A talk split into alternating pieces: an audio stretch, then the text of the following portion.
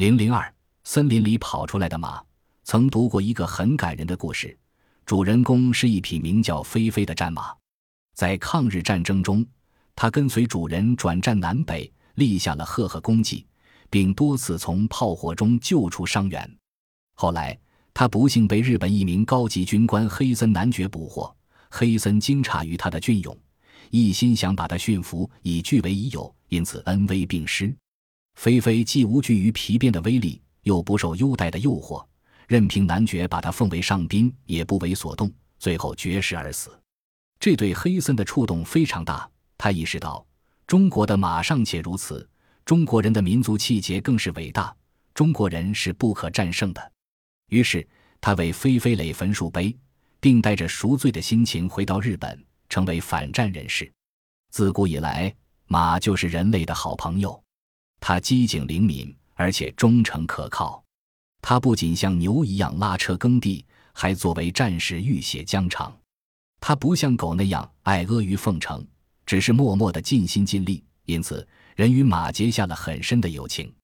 除了其秉性可贵之外，马的神骏也是历来为人称道的。有人说，马是自然界里姿态最美的动物。据《世说新语》里的记载，魏晋诗人支顿林酷爱养马，原因就在于重其神骏。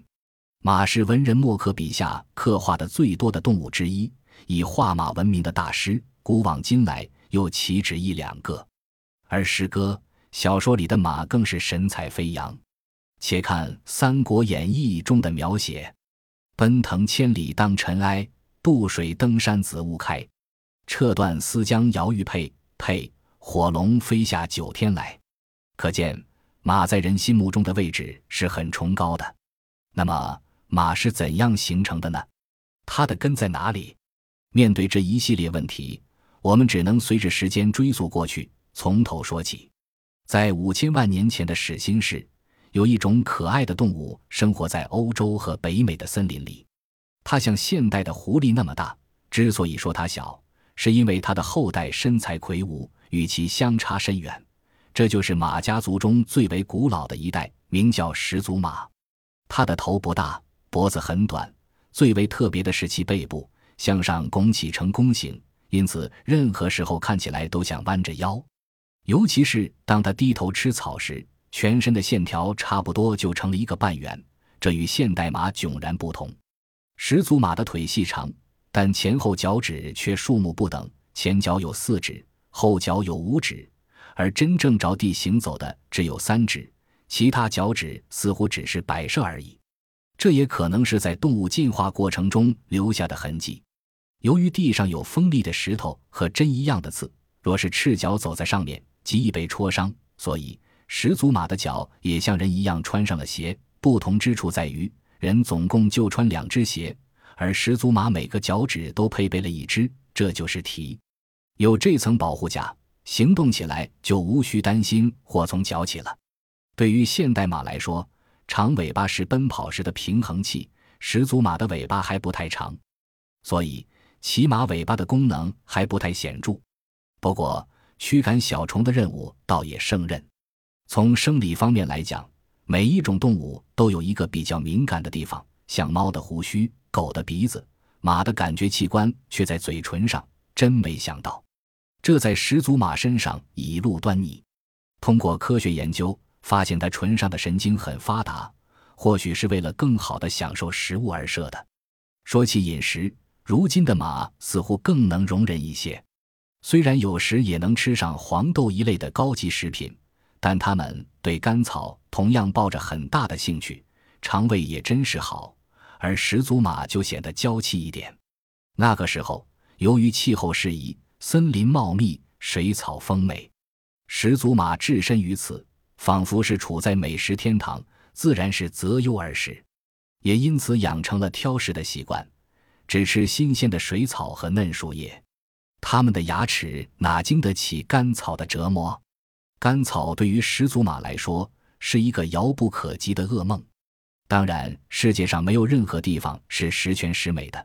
尽管始祖马不缺吃喝，但是他们的生活也并非真正的无忧无虑。最可怕的就是那些龇牙咧嘴、随时随地都可能扑上来的肉食动物。其实，他们还是邻居，只是不能够相安无事。老虎的祖先便是始祖马的天敌，这种关系一直持续到今天。马和虎成了宿仇，不共戴天。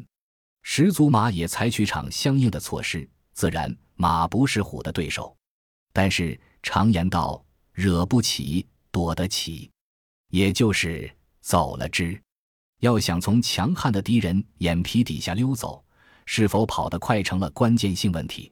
幸亏十足马生的四条好腿。虽不能健步如飞，却已算是善跑之辈了。再加上身体灵巧的优势，找一个隐蔽的地方躲起来也绝非难事。从求生的本能开始，奔跑渐渐成了马的专长和特征。没有不擅长跑的马。也就是从此刻起，始祖马在进化的路上越跑越快，扬开四蹄，向更新的里程碑奔去。下一站就到了一千五百万年前后的建新世。马用了如此漫长的时间来改变自己，结果会是什么样子呢？当然，马也还是马，只不过长大了，长高了，因此与始祖马也有区别，被称为渐新马。渐新马长得和狼一般大小，与此同时，它的智力也提高了不少。最为明显的是，它的前后脚都只剩下三个脚趾，而且宽大了许多，这样马能跑得更脚踏实地。另外，可喜之处还在于它的腰杆也渐渐挺直了，诸如此类的变化都说明渐新马的奔跑能力越来越强。这个时期，地球的气温降低，气候逐渐变得凉爽、干燥，森林面积缩小，而草原日益扩大，渐新马的活动范围也从森林延伸到草原。过去，始祖马只能在树林中穿行游荡，有时会遇见些障碍。使得脚下磕磕绊绊的，宽阔平坦的草原跑起来令脚下生风，快意无比。看来，这将是马大展身手、任意驰骋的大舞台。见新马的牙齿也变长了，这对其咀嚼食物大有好处。草原生活磨掉了它们的娇气，缺少嫩叶鲜草的时候，原来难以下咽的硬草吃起来也津津有味，因此才练就了坚固的牙齿。既然不能改造自然，那就学会适应环境，这对动物的发展来说是非常重要的。接下去的一站是中心市，这是马的进在新的环境里。单指马如鱼得水，结交了很多朋友，有大唇蜥、长颈鹿、剑齿虎和乳齿象等。它们之间既有争执的时候，也有和平相处的日子，在一起组成了一幅和谐的草原图画。而单只马内部也时常上演一幕幕悲喜剧。马是有智慧的动物，它懂得喜怒哀乐，也知道如何交流感情。它们在自己的世界里用自己的方式进行。当它们高兴时，会彼此交颈相磨，仰天长啸，再打两个响鼻，喜悦之情溢于言表；而当他发怒时，会扬起蹄子，毫不客气地到处乱踢。倘若遇上不幸，他也会向天长嘶，哀鸣不已。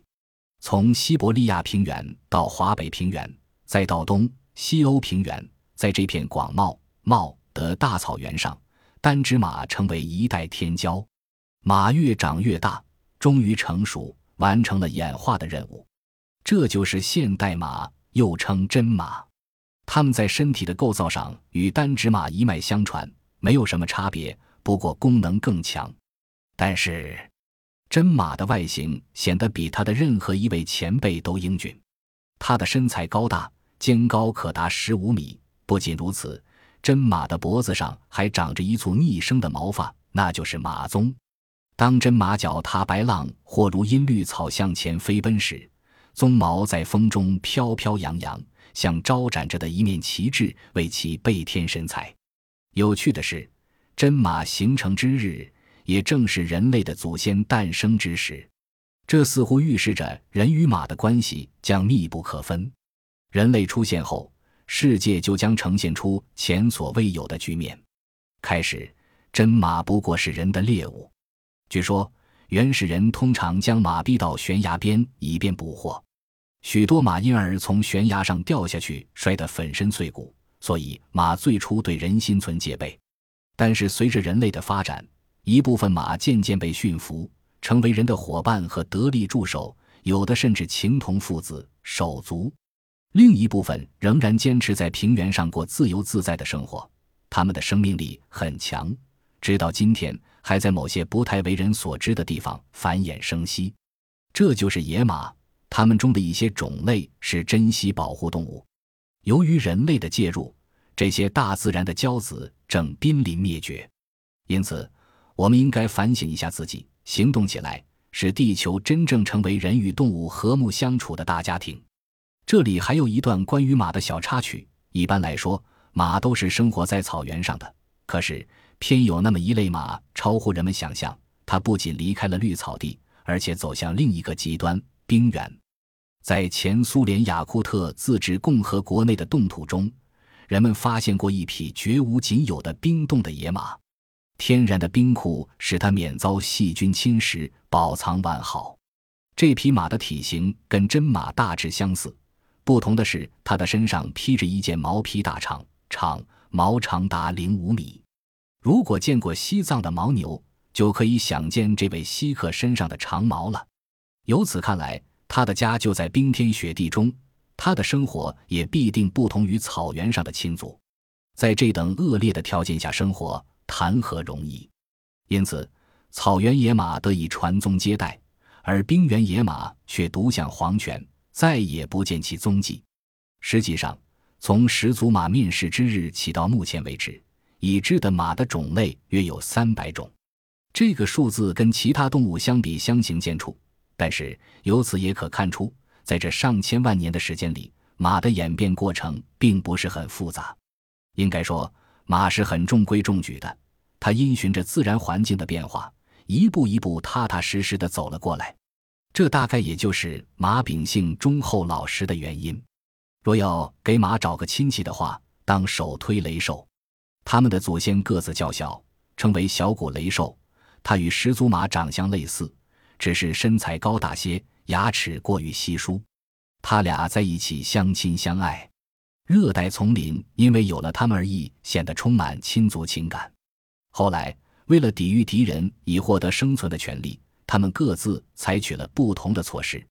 始祖马三十六计走为上，开始跑的历程，而小骨雷兽则希望自己长得身强力壮，具备与敌抗争的本领，所以他选择的是迅速长大这条路，而且头上还生了一根用以搏击的角，这样。雷兽就脱颖而出，成了动物王国的新贵。雷兽家族曾一度达到辉煌的顶峰时期，此其代表即声名显赫的王雷兽。它的体格比起现代的大象有过之而无不及，体重逾五吨，头上有一只叉形的角，从前面看像一个竖排。不过，王雷兽的脚太钝，难以刺杀，所以它全凭力气。用铁板似的脚面去冲撞敌人，使之落荒而逃。但王雷兽并不是滥杀无辜者，他也很厚道。若非身临险境，绝不轻易动怒。而那些食肉动物也敬而远之，因此他的日子倒也过得悠哉悠哉。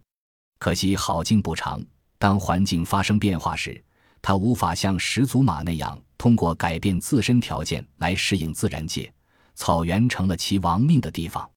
随着草原面积的扩大，雷兽家族渐渐衰落，最终退出了进化的舞台，只剩下了传说和化石。雷兽化石是美洲印第安人顶礼膜拜的神物，因为它状如马类，土著称之为雷马，科学家又叫它月齿兽、泰坦兽。这是由于其牙齿呈半月形，而泰坦则是希腊传说中一个力大无比的神。印第安人冠以雷字。是源于一个动人的故事：草原失火，印第安部落在大火中荡然无存，当地居民饥寒交迫，挣扎在死亡边缘。就在最紧要的关头，天空中电闪雷鸣，风雨大作，随即出现几只神兽，把一群野牛赶到枯焦的原野上。于是土著们捕牛充饥，获得了一线生机。后来雨过天晴，神兽与其余野牛却没了踪影。印第安人知恩图报，一心想寻找神兽的下落，都无功而返。后来，他们在山崖下发现一些奇异的遗骸，便认为是神兽的灵骨，于是将之供奉起来，视若神明，不敢有丝毫亵渎。由于事发当时雷电交加，而印第安人以为自然界的烽火雷电都是神的化身，因而尊称其为雷兽。那些灵骨也就是科学家研究所用的化石。在现代的大草原上，除了家养的马和野马之外，还有野驴。斑马等都是马氏大家族的分支，经历了千万年风雨的洗礼，马依然奔跑在原野和大道上，成为人类的良朋益友。唐代大诗人杜甫尤其钟爱马，把它当作自己的写照。他称赞马的忠心耿耿，所向无空阔，真堪托死生。防兵曹胡马，讴歌马不计名利，默默奉献，一心为国的精神。雄姿为受父立恩，猛气犹思战场立。高都护从马行，马与人融为一体，从中反映出诗人对马的真挚情感。人与马之间不仅仅是一种相互存在的关系，这里面渗透了感情因素，所以马甚至成为人的生死之交，被世人传颂。正如老杜诗中说的：“石为安的真挚词，与人同生亦同死。”提壁上为眼画马歌。今天，当我们看到在赛场上表演盛装舞步的骏马时，无不为其神骏灵秀喝彩。此时，更希望越来越多的人把马当作人类的朋友，并为这种友谊而感动。